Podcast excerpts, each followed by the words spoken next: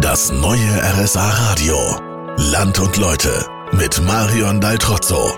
Auf der Suche nach interessanten Menschen hier in Dietmannsried bin ich auf Siegfried Seiler gestoßen. Der lebt schon seit über 80 Jahren im Ort.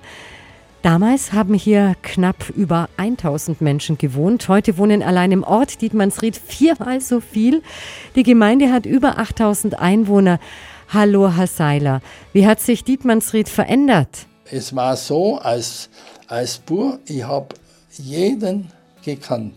Ich wusste, was die arbeiten, wo die arbeiten und in jedem Haus. Ich habe wirklich jeden gekannt.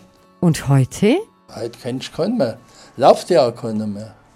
Fährt jeder mit dem Auto und wer, äh, selbst drei Häuser weiter, ich weiß nicht, wie der heißt.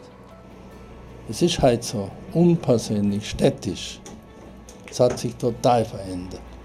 Aber Ihnen gefällt es nach über 80 Jahren trotzdem noch hier in Dietmannsried, oder? Das ist einfach bei uns ganz toll. Wir haben alles da, möchte nirgends anders sein. Nach 80 Jahren würde mich alles andere auch schwer wundern. Ich bin heute in Dietmannsried fertig. Die ganze Sendung können Sie sich auch online nochmals anhören auf rsa-radio.de.